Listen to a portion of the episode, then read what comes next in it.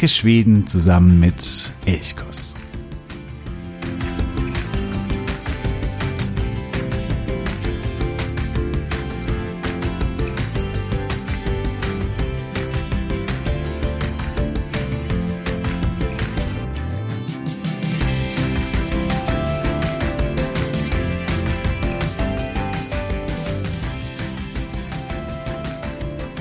500 Jahre sind eine verdammt lange Zeit, ein halbes Jahrtausend.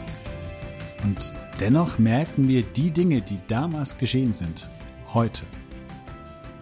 Am schwedischen Beispiel lässt sich das richtig gut zeigen. Vor 500 Jahren veränderte sich in Schweden so viele Dinge so entscheidend, die das heutige Schweden maßgeblich prägen. Der Zentralismus, dass Schweden alles doch recht stark auf Stockholm zugespitzt ist. Schweden als protestantisches Land. Auch das ist etwas, was in dieser Zeit entstand.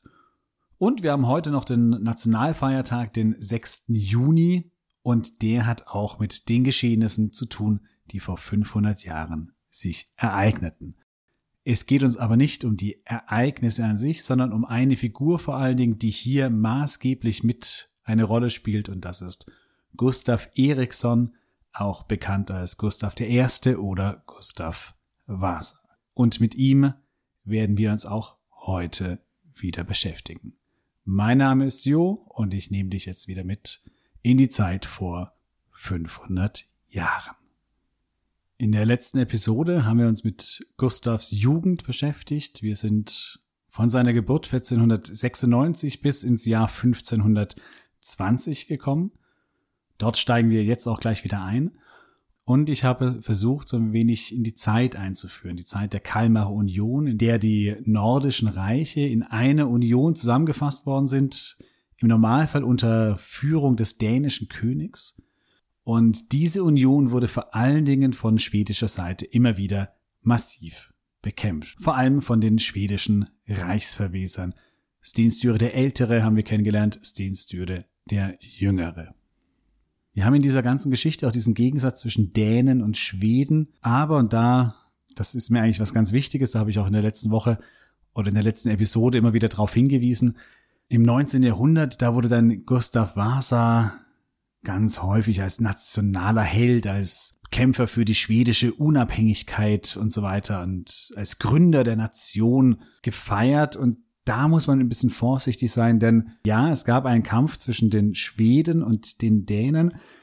Das kann man so sehen, aber wenn man ein bisschen differenzierter drauf schaut, dann wird man sehen, da kämpfen nicht die Schweden, sondern es sind immer wieder Verbünde, Bündnisse, die ganz schnell auch wechseln können. Gerade viele Adlige wechseln die Seiten, wie es ihnen gerade so passt, wo sie eher ihre Vorteile sehen können. Auch die Bauern das werden wir jetzt gleich sehen, die stehen nicht an der Seite von äh, Gustav Eriksson, also Gustav Vasa, weil sie in ihm einen Kämpfer für die Nation sehen. Man denkt noch nicht im Begriff der Nation, sondern sie sehen viel eher, was der dänische König mit ihnen vorhat und was er ihnen vielleicht auch wegnehmen möchte. Und dagegen kämpfen sie an. Das heißt, man sollte vorsichtig sein, hier irgendwie, irgendwie etwas Nationales hineinzubringen. Es geht vor allen Dingen um Macht und es geht immer wieder um wirtschaftliche Vorteile, für die man kämpft oder wirtschaftliche Nachteile, gegen die man kämpft. Ja, im Herbst 1520 sieht alles danach aus, als würde Christian II., der dänische König, die Oberhand gewinnen. Er hat den Krieg gewonnen.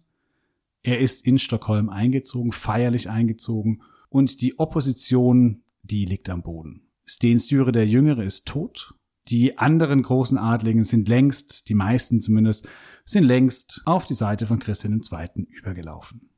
Gustav Eriksson, der spätere Gustav Vasa, ist zu diesem Zeitpunkt noch wirklich kein bedeutender Adliger und er hält sich versteckt auf dem Schloss Ternö seines Schwagers Joachim Brahe. Anfang November 1520 soll es ein großes Krönungsfest für Christian II. geben. Er wird den schwedischen Thron besteigen, damit die Kalmarer Union wieder errichten und er lädt jetzt alle Großen des Reiches, Bischöfe, Äbte, Adlige, Bürger, Bergleute, die lädt er alle nach Stockholm ein, um mit ihm drei Tage lang zu feiern und bei der Krönungszeremonie anwesend zu sein. Auch Joachim Brahe erhält solch eine Einladung und er folgt dieser Einladung nach Stockholm. Gustav Eriksson sagt noch, bleib bitte da, trau diesem dänischen König nicht. Aber Joachim Brahe zieht nach Stockholm. Gustav Vasa bleibt zurück. Er will nicht nach Stockholm gehen, er traut Christian II. nicht. Obwohl Christian II. versprochen hat, alles sei vergeben und vergessen, er will ganzen Kampfhandlungen und Auseinandersetzungen nicht länger quasi aufwärmen, sondern sagt, das ist jetzt vorbei und jetzt beginnt eine neue, eine friedliche Zeit. Und ja, dieses Krönungsfest, das am 4. November 1520 beginnt, da merkt man dann schon, es beginnt wirklich eine neue Zeit. Es ist ein, es muss ein riesiges Fest sein. Gaukler, Spielleute, Essen, Festmähler, da muss es wirklich richtig abgegangen sein in Stockholm. Drei Tage lang wurde mehr oder weniger durchgefeiert. Und es war eine tolle Stimmung, alle waren glücklich und jeder hat gedacht, okay, es beginnt vielleicht wirklich eine neue Zeit. Christian II. ist am Höhepunkt seiner Macht. Der ist endlich König von Schweden, natürlich auch König von Dänemark und König von Norwegen. Damit ja, ist der Herrscher über alle drei nordische Reiche. Finnland gehört, wie gesagt, zu dieser Zeit zu Schweden. Und er hat damit die Kalmarer Union wiederhergestellt. Er ist am Höhepunkt seiner Macht. Die Krönung zum schwedischen König wird durchgeführt von niemand anderem als Gustav Trolle. Gustav Trolle, das ist der Erzbischof, der sich mit Stenstyre, dem Jüngeren, angelegt hatte, wo es diesen Zweikampf gab, den Gustav Trolle verloren hat als Erzbischof von Uppsala. Seine Festung wurde dem Erdboden gleichgemacht, die Festung Almaresteket. Gustav Trolle wurde gefangen gesetzt, wurde abgesetzt und jetzt, als Christian II. den Krieg gewonnen hat, wird er wieder eingesetzt als Erzbischof von Uppsala und er ist derjenige, der die Krönungszeremonie durchführt. Das ist sicherlich schon eine große Genugtuung für ihn, aber er will Rache. Und diese Rache bekommt er am 7. November, also am vierten Tage des Krönungsfestes. Dort wird zu einer Versammlung im Schloss gerufen, alle Wichtigen des Reiches kommen, und sie wissen nicht, dass, wenn sie dorthin gehen, sie in eine Falle gehen. Aber das tun sie. Die Portale werden verschlossen. Es gibt eine Anekdote, dass Gustav Erikssons Vater, Erik Johansson, zu spät gekommen sei und er an die Portale gehämmert habe und es war eine Eheverletzung für ihn war, dass er dann nicht dabei sein konnte bei dieser Versammlung. Und er hämmerte gegen die Portale und wurde dann doch am Schluss noch eingelassen. Und ja, das war dann sein Todesurteil. Denn der Festsaal verwandelt sich in ein Tribunal. Und das wird vielleicht den Anwesenden so allmählich klar, als Gustav Trolle plötzlich mit einer Anklageschrift vor sie tritt und zunächst einmal Schadensersatz fordert für die Burg, die, für seine Burg, die dem Erdboden gleichgemacht wurde. Er fordert massiven Schadensersatz. Was dann aber kommt, ist noch etwas anderes. Er bezichtigt diejenigen, die sich an ihm, dem Erzbischof, also dem Vertreter der Kirche, vergriffen hätten, dass diese alle Ketzer seien. Ja, spätestens da musste wahrscheinlich den meisten Anwesenden klar gewesen sein, oh, das könnte gefährlich werden. Denn jeder wusste, auf Ketzerei, da steht die Todesstrafe. Und jetzt könnte man sich ja fragen, okay, warum kann äh, Gustav Trolle diesen Racheplan, den er offensichtlich hat, so durchführen? Ist er nicht Christian II., der noch vielleicht daneben steht und sagt, hey, Moment mal, wir wollten doch irgendwie Frieden machen. Ich habe doch gesagt, alles sei vergeben und vergessen. Der dänische König argumentiert, ja, ich kann vielleicht eine Amnestie aussprechen für die politischen Kämpfe, für die Kriegszüge. Das kann ich machen, aber für Ketzerei, für etwas Geistliches, Religiöses, da kann ich keine Amnestie aussprechen. Da ist quasi dieses alles sei vergeben und vergessen nichts mehr wert. Und es zeigt sich, dass ja, Christian II. ein ziemlich rücksichtsloser, gnadenloser Machtmensch ist und auch wenn vielleicht die Initiative für all das, was nun folgt, von Gustav Trolle, dem Erzbischof, ausging, so billigte der dänische König zumindest das Verbrechen. Vielleicht beförderte er es auch, das wissen wir nicht ganz genau. Und jetzt wird jenes Dokument vorgezogen, das damals unterzeichnet wurde von, also bevor die Burg Almaresteke dem Erdboden gleichgemacht wurde, von all den Anwesenden, von den adligen Bischöfen, aber auch von Bürgern, Bürgermeistern, die damals gesagt haben, wir müssen diese Burg wirklich, ja, vernichten, zerstören. Dort hat jeder sein Siegel unterlassen und wer jetzt hier sein Siegel sah, der hatte ein großes Problem, denn er war automatisch Ketzer. Auch das Siegel von Hans Brask, einem Bischof, befand sich dort, aber er brach das Siegel und holte ein kleines Zettelchen heraus, auf dem stand, ich war dazu genötigt und gezwungen. Und ja, man weiß es nicht, ob diese Geschichte wirklich so zutreffend ist, ob sie sich so, ob sie so stattgefunden hat. Aber man weiß, dass Hans Brask das Stockholmer Blutbad, das sich nun anbahnt, überlebt hat. Die Anwesenden werden entweder in den Kerker des Schlosses gebracht oder in anderen Räumen des Schlosses eingesperrt, wo sie die Nacht verbringen. Auf dem Sturetorget, also dem Hauptmarkt von Stockholm, wird ein Schafott zurechtgezimmert und aufgebaut und am nächsten Morgen geht es los. Die ersten beiden Opfer sind zwei Bischöfe. Auch das etwas, was für die auch für die damalige Zeit unerhört. Das ist, dass Bischöfe hingerichtet werden. Das ist eigentlich etwas, was ja, was so nicht vorkommen durfte, dass sich die weltliche Macht in solch einer Form an der geistlichen Macht vergriff. Sie werden geköpft und es folgen 80 bis 90 Geistliche, vor allem viele Adlige, Bürger, Bürgermeister, aber auch die Diener von Adligen werden hingerichtet. Die Adligen noch geköpft anderen kommt diese in Anführungszeichen Ehre nicht zu. Sie werden gehängt. Und das geht am 8. November so fort und am 9. November genauso weiter. 80 bis 90 Personen, das muss man sich vorstellen. Stockholm hatte zu dieser Zeit 5000 Einwohner, 5 bis 6000 Einwohner ungefähr. Das heißt, das ist wirklich eine bedeutende Menge und es ist eine kleine Stadt. Und in dieser kleinen Stadt wird so ein Massaker verübt oder ausgeübt, da kann man sich vorstellen, welcher Stimmung, welcher Panikstimmung auch die Menschen dort sein muss.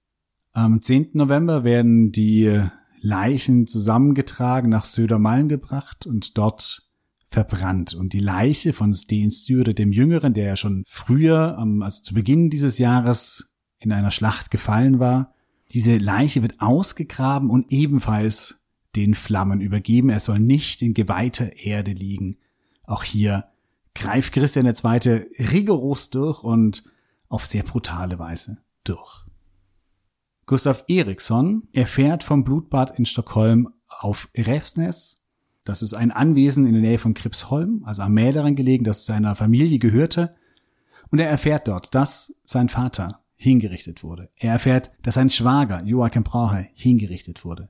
Er erfährt, dass seine Mutter und seine zwei Schwestern nach Kopenhagen verschleppt worden sind und dort in den Kerker geworfen worden sind. All das erfährt er und er erfährt noch dazu, dass alle Güter seines Vaters oder seiner Familie eingezogen werden. Das heißt, er hat plötzlich eigentlich keine Familienangehörigen mehr. Er ist alleine auf sich gestellt, aber er hat auch keinen äh, Hof, keinen, keinen Gutshof, kein Schloss, auf das er sich zurückziehen kann. Er ist völlig auf sich gestellt in diesem Moment und er weiß, er wird wohl als enger Anhänger von Sten Stüre und dieser Stüre-Partei wird er wahrscheinlich auch relativ schnell gejagt werden. Und ja, plötzlich befindet sich Gustav Eriksson auf der Flucht. Und damit beginnt eines der legendärsten Kapitel der schwedischen Geschichte, Gustav Vasas oder Gustav Erikssons legendäre Flucht nach Dalarna ist eine mythenumsponnene Geschichte. Wahrscheinlich ist ein Bruchteil davon wahr, wenn überhaupt irgendetwas davon wahr ist. Da kommt man später noch dazu, wie sich diese Geschichten alle so weiterentwickelt haben, wie sie ausgeschmückt worden sind, wie sie so ein Eigenleben bekommen haben. Also hier haben wir ganz viele Sagen und Mythen. Ich erzähle sie mal in der Kurzfassung. Aber wie gesagt, historisch ist das alles in dieser Form zumindest Ganz sicher nicht. Die erste Station auf dieser Flucht ist Rankytan. Dort lebt Anders Persson, ein wohl ein früherer Studienkamerad aus der Zeiten in Uppsala, also von Gustav Eriksson. An ihn wendet er sich, er wird auch aufgenommen und Anders Persson verkleidet ihn als Mag, äh, als Magd, als Knecht, dass er da irgendwie unauffällig mitarbeiten soll und so sich irgendwie versteckt halten kann. Aber eine Magd stellt fest, dass er irgendwie noch einen ziemlich schicken Kragen, der so unter der Knechtkluft hervorschimmert, äh, der fällt ihr auf und äh, sie merkt, dass dieser Knecht überhaupt gar nicht irgendwie, ja, mit seinen mit den Gerätschaften umgehen kann. Er ist einfach nicht gewohnt, irgendwie Heu zu dreschen beispielsweise. Und das merkt die Magd und die sagt Anders Persson, ah, da ist irgendwas komisch. Und Anders Persson bekommt Angst und ja, Gustav muss weiterfliehen.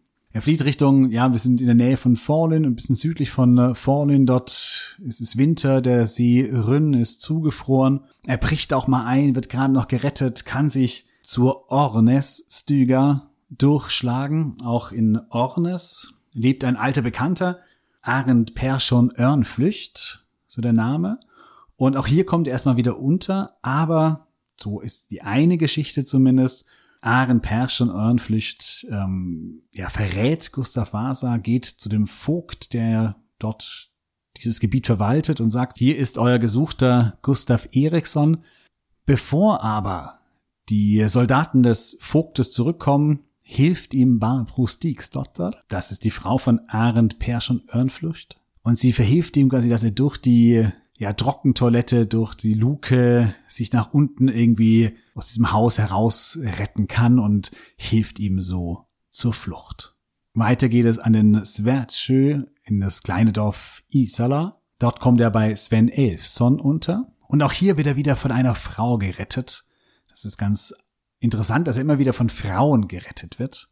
Denn dänische Soldaten kommen angeblich in dieses Dorf und ja, durchforsten Haus für Haus und kommen eben auch zu Sven Elfson. Einer der dänischen Soldaten schaut wohl schon Gustav Eriksson sehr, sehr misstrauisch an und in dem Moment, in dem Moment holt sie die Frau von Sten Elfson eine kleine Schaufel oder so, eine, wo man, die man für den Backofen nutzen kann, so eine Brotschaufel, schlägt damit Gustav Eriksson und beschimpft ihn als faulen Knecht und beweist damit, okay, das kann nur ein Knecht sein, wenn das wirklich Gustav Eriksson gewesen wäre, dann hätte sie doch niemals geschlagen und so glauben die dänischen Soldaten, dass das eben nicht Gustav Eriksson sein kann. Und auch so kommt er wieder davon.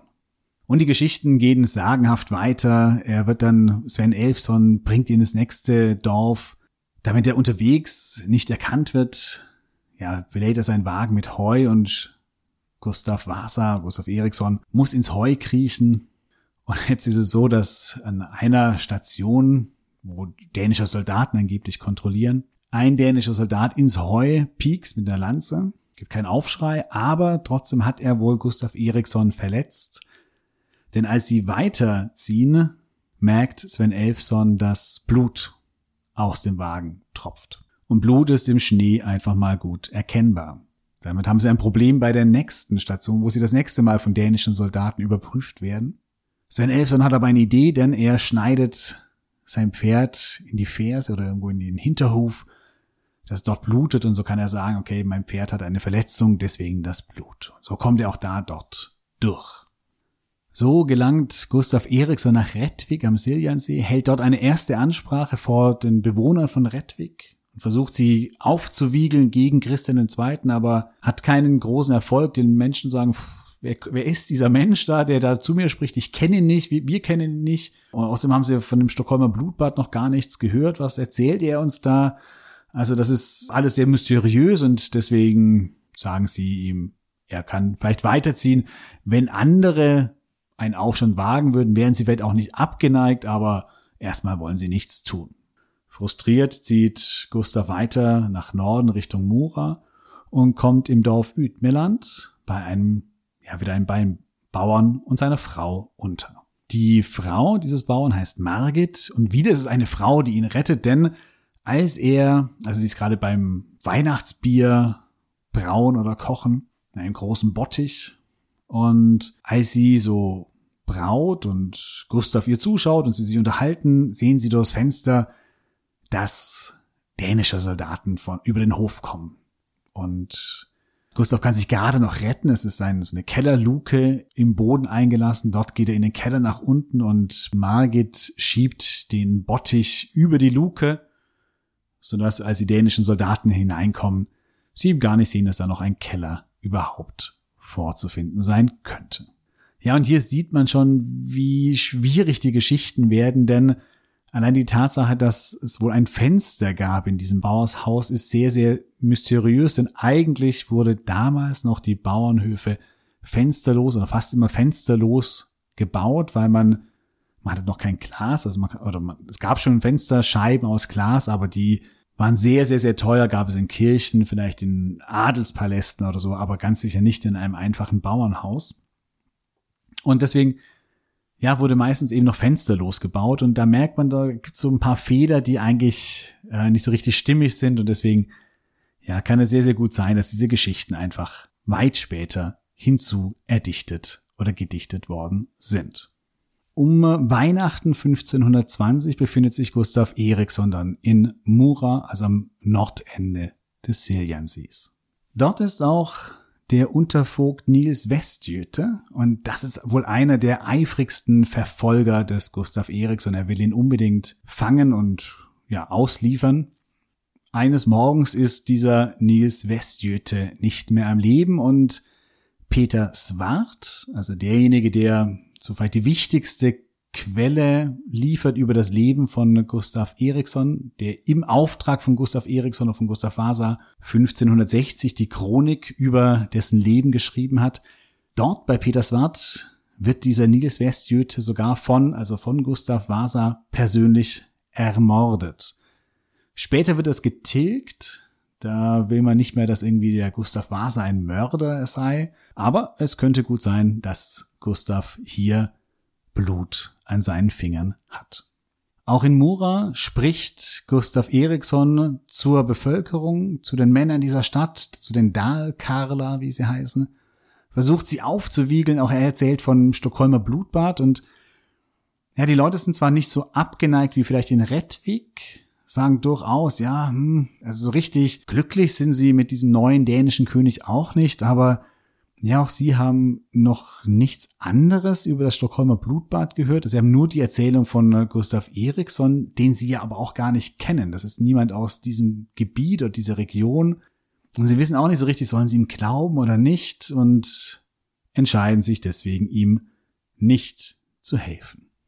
Ja, für Gustav Eriksson bleibt damit eigentlich nur noch die Flucht aus Schweden. Er ist mittellos, er hat keine engen Familienangehörigen mehr in Schweden und seine einzige Hoffnung, dass die Menschen in Dalarna, die immer eigentlich schon sehr widerspenstig waren gegenüber der königlichen Macht, die häufig ja Rebellionen und Aufruhre durchgeführt haben, weil sie sehr eigenständig, auf ein eigensinnig sind.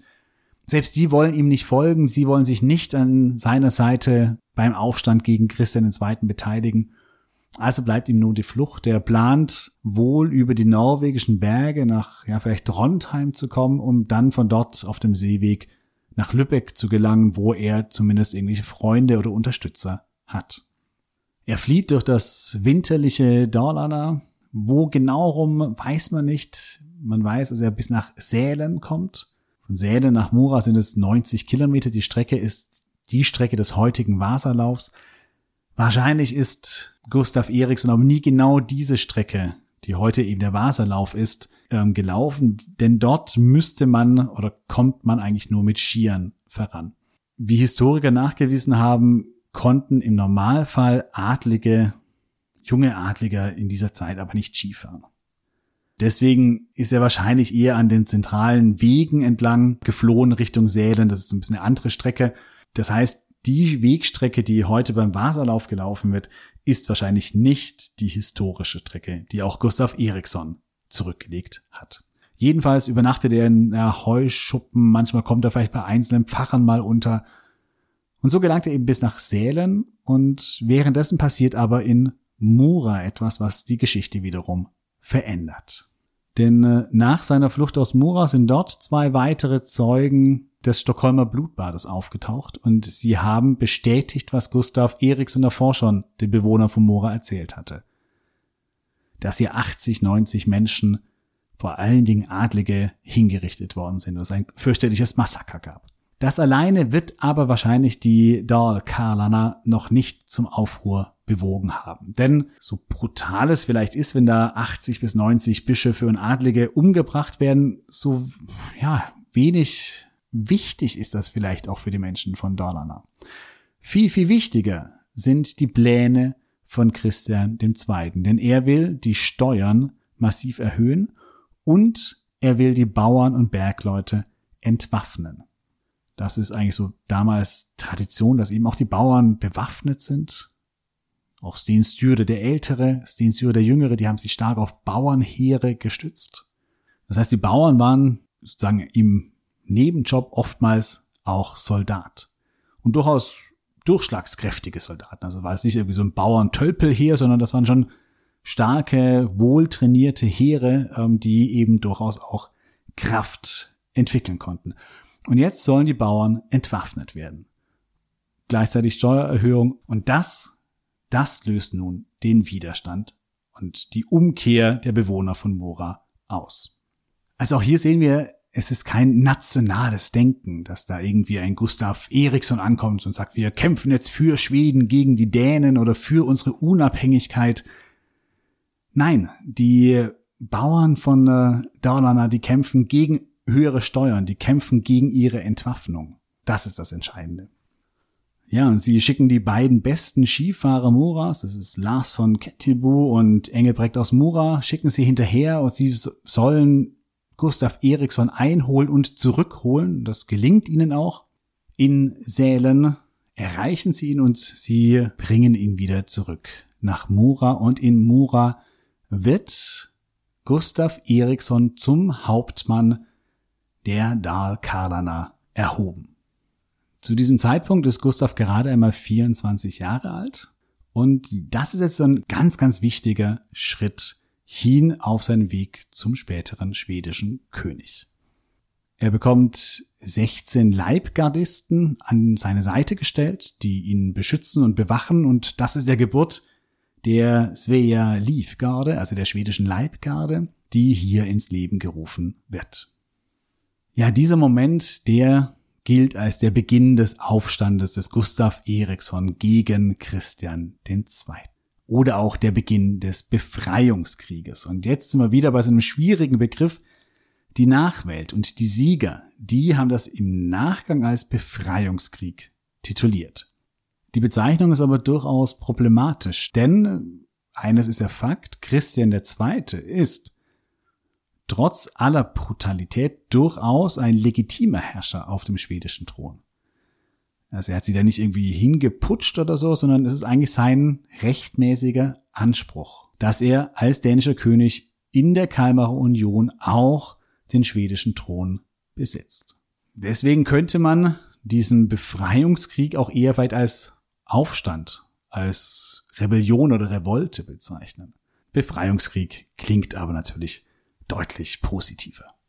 Es ist auch nicht so, dass Gustav Eriksson der einzige Aufständische ist oder der erste, sondern es gab schon im Dezember 1520 sowohl in manchen Regionen von Deutschland, vor allen Dingen aber auch Smallland, andere Aufstände und äh, ja, die Kommunikation zur damaligen Zeit hat noch nicht so gut funktioniert. Also es ging einfach deutlich langsamer, bis Nachrichten übermittelt werden konnten.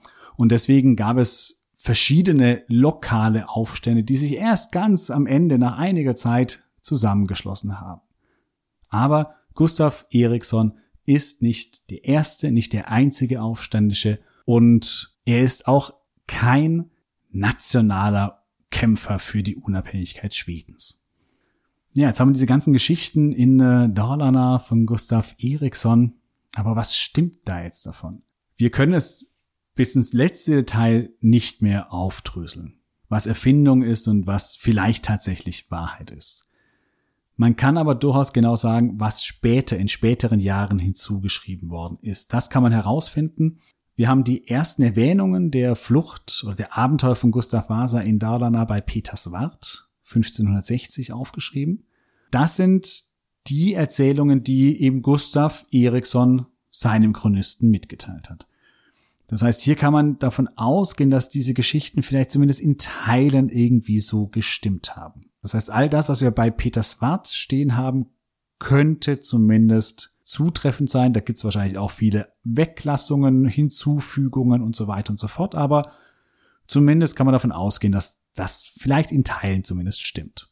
Dann gibt es aber weitere Hinzufügungen im 17. Jahrhundert und dann vor allen Dingen nochmal zu Beginn des 20. Jahrhunderts. Damals im Jahr 1914 veröffentlichte die Schriftstellerin Anna Maria Roos ihr Buch Gustav Vasas Abenteuer in Dalarna. Und hier kamen nochmal viele Ausschmückungen neu hinzu. Und wenn man quasi die Quellen so ein bisschen übereinander legt und vergleicht, dann kann man zumindest sagen, okay, die Teile, die sind erfunden, das könnte eventuell wahr gewesen sein. Aber insgesamt wurde ganz, ganz viel natürlich hinzugedichtet ist. Wir haben hier mehr Mythos, mehr Sage als historische Wahrheit.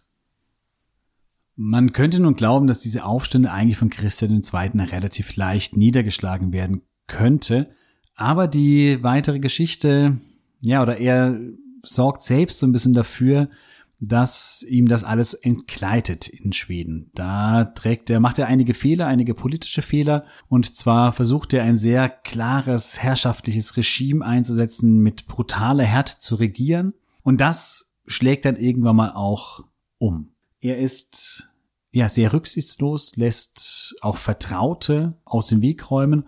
Zum Beispiel auch Hemmingard. Hemmingard, das war derjenige, der große Diplomat in Schweden, der schon Kammerherr bei, beim Papst war, der unter Sten Styre dem Älteren gedient hat, der Sten Styre den Jüngeren beraten hatte und dann in dänischer Gefangenschaft auf die Seite von Christian II. übergelaufen ist, der mit Christina Güllenstierner, also der Ehefrau oder der Witwe von Sten Styre, dem Jüngeren, verhandelt hatte über die Übergabe von Stockholm, der also maßgeblich dazu beigetragen hat, dass Stockholm kampflos Christian II. überlassen wurde.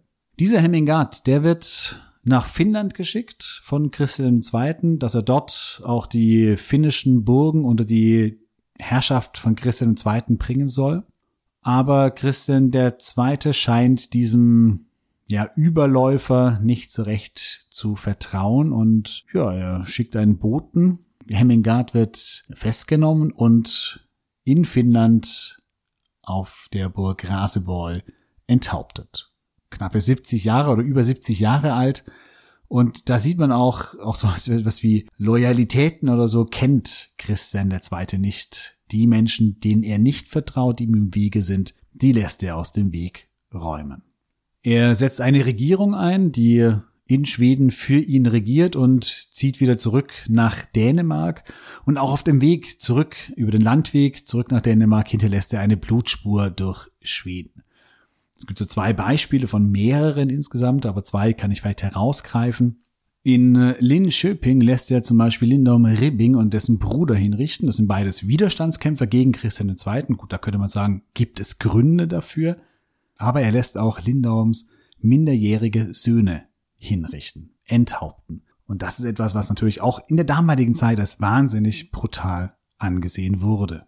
Es gibt eine Legende, die sagt, dass der ältere Bruder bereits geköpft wurde und eben, ja, seine Leiche noch auf dem Schafott lag und der kleinere, der ganz kleine Bruder wurde nach oben geführt und er muss wohl zum Scharfrichter gesagt haben, ja, bitte, wenn du mich jetzt enthauptest, dann achte bitte auf mein Hemd, dass es nicht so blutig wird wie das meines großen Bruders, ansonsten kriege ich Prügel von meiner Mutter. Daraufhin soll der Scharfrichter das Schwert zur Seite geworfen haben und gesagt hat, das kann niemand anders machen, ich mach das nicht. Und dänische Soldaten sind dann nach vorne getreten und haben diesen kleinen Bruder getötet. Das wahrscheinlich auch nur eine Legende, aber das sind Geschichten, die dazu beitragen, dass das Ansehen von Christian II. extrem leidet. Eine andere Geschichte ist das Massaker im äh, Nydala Kloster. Auch dort kommen sie vorbei, Ende Januar, Anfang Februar 1521 wahrscheinlich. Und der Abt und fünf oder sechs weitere Mönche werden dort im See ertränkt. Die Mönche, die darüber berichten, die schreiben dann zum ersten Mal den Beinamen Tyrann in die Geschichtsbücher. Sie sprechen von Christian Tyrann. Diesen Beinamen hat Christian II. auch in der schwedischen Geschichtsschreibung sehr, sehr lange bis weit ins 20. Jahrhundert hinein gehabt. Da war er der Tyrannenherrscher. Auch hier muss man sehr vorsichtig sein. Es sind die Quellen der Sieger, die hier berichten. Es gibt andere dänische Quellen, die zum Beispiel sagen, dass Christian II. einen Tag nach dem Massaker im Nydorla-Kloster in Kopenhagen einen Vertrag oder etwas unterzeichnete. Und man kann in der damaligen Zeit nicht innerhalb eines Tages von Nydorla in Småland nach Kopenhagen ge gekommen sein. Das ist nicht möglich. Das heißt, es kann auch sein, dass dieses Massaker gar nicht in Anwesenheit des dänischen Königs ausgeübt worden ist und dass der dänische König schon vorangeritten war und dass noch andere Soldaten, andere dänische Soldaten waren. Das kann sein, man weiß es nicht. Aber entscheidend ist, es wird Christian II. angeheftet, angekreidet und dadurch leidet natürlich sein Ansehen enorm. Die Widerstandskämpfe um Gustav Eriksson feiern ziemlich rasche und schnelle Erfolge. Zuerst in äh, Fallen, später ziehen sie nach Westeros, gewinnen auch dort, können die Stadt Westeros erobern, noch nicht das Schloss oder die Burg dazu, aber die Stadt an sich. Und viele Regionen gehen sehr schnell auf die Seite der Aufständischen über. Dalarna natürlich, dann aber auch Gästrikland, Westmanland, Närke, Helsingland. Auch viele Adlige laufen jetzt wieder auf die Seite von Gustav Vasa oder Gustav Eriksson über. Darunter alte Gegner wie Hans Brask zum Beispiel. Oder Tyre Jönsson. Tyre Jönsson ist auch eine ganz schillernde Figur, die mehrfach die Seiten wechselte und der genau immer geschaut hat, wo kann ich am besten meine, ja, wo kann ich am besten Vorteile haben, da wechsle ich hin. Oder Lars Sickeson, das ist einer, der auch mit Gustav Eriksson als Geisel nach Kopenhagen verfrachtet wurde, der dort die Seiten wechselte. Jetzt wechselt er wieder zurück. Ja, man sieht ja, die Adligen, die kämpfen nicht für eine Nation, sondern die kämpfen für sich, für ihre eigene Macht, dafür, dass sie möglichst irgendwie gut sich durch diese Zeit manövrieren können. Gustav nimmt wahrscheinlich gar nicht aktiv an den äh, Kämpfen teil, sondern er lässt kämpfen, also ist da schon ein ganz guter Herrscher. Er delegiert quasi die Kampfführung, ja, aber hat eben große Erfolge. Im August 1521 wird Christian II. als König in Schweden abgesetzt. Es ist aber so, dass trotzdem noch viele Städte, also Stockholm, Kalmar, auch das Westeros-Schloss, viele andere Schlösser oder wichtige Schlösser sind nach wie vor in dänischer Hand.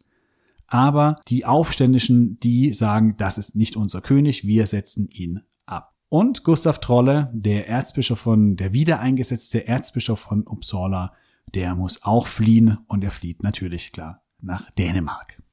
Auch im Winter 1521-22 gehen weitere Schlösser oder Schlossherren zu Gustav Vasa über. Einige Schlösser fallen auch, werden auch erobert quasi oder belagert und erobert. Es gibt aber noch ein Problem und das ist Stockholm. Ich hatte das in der letzten Folge schon angesprochen. Stockholm ist zum Erobern unglaublich schwer, weil es, also die Altstadt Gamla Stan, das heutige Gamla Stan, ist eine Insellage, hat aber von Norden und von Süden eigentlich relativ gute Landzugänge. Das heißt, man müsste sie von beiden Seiten belagern. Und Gamlastan liegt einerseits am See Mälaren und andererseits an der Ostsee, hat also auch quasi zwei Zugänge vom Wasser aus. Und um das alles abzuriegeln, da muss man schon ein gutes Belagerungsheer haben. Und vor allem die Schweden, also die Aufständischen um Gustav Vasa oder Gustav Eriksson, die haben keine Flotte. Das heißt, sie können eigentlich Stockholm nicht ordentlich belagern oder man kann, könnte die Hauptstadt oder Stockholm immer wieder über das Wasser sehr, sehr gut versorgen. Die Hilfe kommt von der Hanse, von Lübeck vor allen Dingen. In Lübeck war Gustav Vasa ja auch nach seiner, also nach seiner Flucht aus der dänischen Gefangenschaft zu Gast, hat dort einige Kontakte knüpfen können und die Hanse hat ein großes Interesse an dem Erfolg des Freiheitskampfes des Gustav Vasas.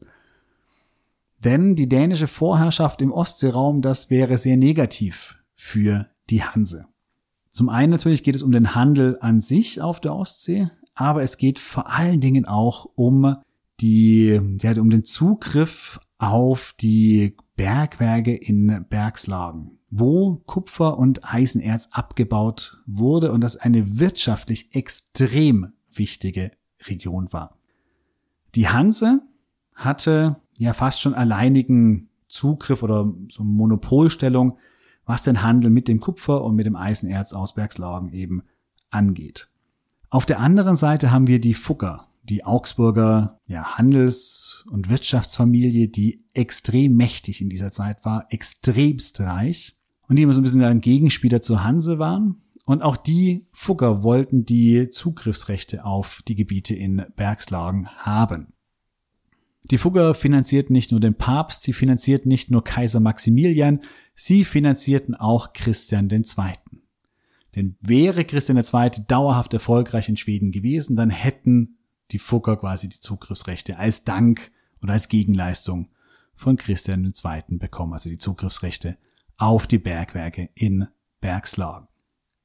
Die Truppen von Christian II., das waren dänische Soldaten, aber zum großen Teil auch Söldner aus den deutschen Staaten. Und diese Söldnerarmee, die wurde zu einem großen Teil von den Fuggern mitfinanziert. Das heißt, in diesem Konflikt zwischen Christian II. und Gustav Eriksson, da spielen noch ganz andere Konflikte mit hinein. Die Fugger, die mitmischen und die Hanse. Die Hanse will natürlich, also weil sie eben wissen, okay, wenn Schweden unter dänischer Kontrolle steht, dann äh, wird es für die Fugger viel, viel leichter, dort ähm, auf diese Bergwerke Zugriff zu haben. Deswegen unterstützen sie die schwedische Seite um Gustav Eriksson. Und sie stellen eine Flotte, damit zum einen Stockholm nicht mehr so gut versorgt werden kann und natürlich auch Stockholm belagert werden kann. Als Gegenleistung fordern sie, dass sie später eine komplette Zollfreiheit für Schweden bekommen. Die Fugger, die lange Zeit Christian II. unterstützt haben, ziehen sich nach und nach zurück, denn ja, nach der Schlacht bei Westeros und auch späteren oder nachfolgenden verlorenen Schlachten merken sie, dass ja, nimmt kein gutes Ende und ziehen quasi ihre Geldzahlungen an Christian II. zurück, was dann auch innenpolitisch für Christian II. immer schwieriger wird, denn er kann dadurch eben nicht mehr so starke große Söldnerheere aufstellen. Dadurch wird der Kampf in Schweden schwieriger, aber damit natürlich auch seine Stellung innerhalb von Dänemark immer ja bröckliger, weil er eben keine Erfolge im Ausland vorweisen kann. Für Gustav Eriksson beginnt hingegen eine ja, sehr, sehr erfolgreiche Zeit. Bereits 1521 wurde er, da war noch Stockholm noch lange nicht erobert, auch Kalmar noch nicht und andere wichtige Städte noch nicht erobert, wurde er bereits zum Reichsverweser gewählt. Zwei Jahre später, am 6. Juni 1523, wird er auf einer Versammlung auf einem Reichstag in Strängnäs zum König gewählt. Kurz darauf fällt Stockholm am 17. Juni 1523 und am 24. Juni, das ist der Mitsommertag 1523, kann Gustav Eriksson, jetzt schon Gustav erste König von Schweden, triumphal in Stockholm einziehen. Der 6. Juni, also die Wahl Gustavs zum schwedischen König, das ist auch noch der heutige Nationalfeiertag in Schweden. Gustav ist damit zum König gewählt, er ist noch nicht gekrönt, also die offizielle Krönung, die folgt erst 1528, das dauert noch ein bisschen, aber er ist trotzdem ab diesem Zeitpunkt offizieller König von Schweden. Ja, für Christian II. nimmt diese Geschichte ein ungutes Ende. Die Opposition innerhalb von Dänemark gegen ihn wird immer stärker. Er wird bald darauf abgesetzt. Sein Onkel Friedrich I. wird der neue König.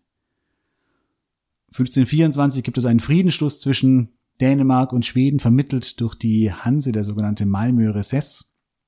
In äh, diesem Friedensschluss muss Schweden die im Krieg eroberten Gebiete wie Blekinge, Gotland oder auch Bohuslän wieder an Dänemark bzw. Norwegen zurückgeben. Das heißt, die bleiben noch ja über 100 Jahre noch in dänischer bzw. norwegischer Hand. Und Gustav hat die Herrschaft errungen, aber sich noch lange nicht etabliert als Herrscher.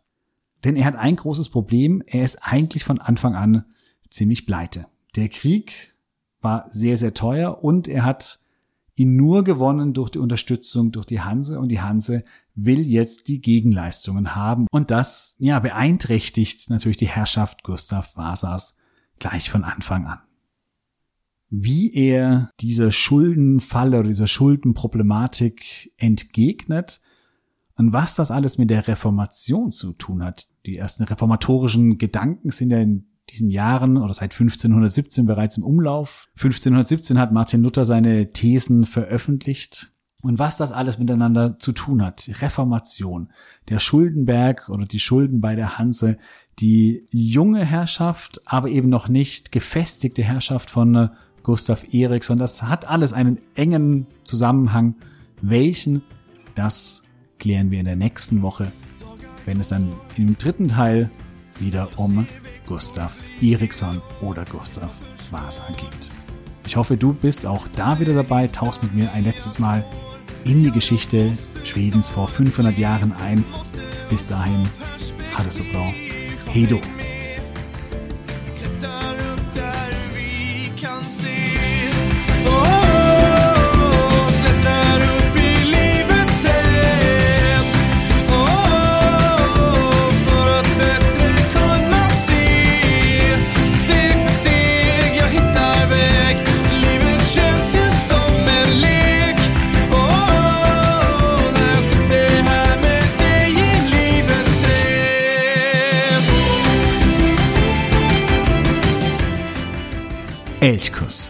der Podcast für Schweden.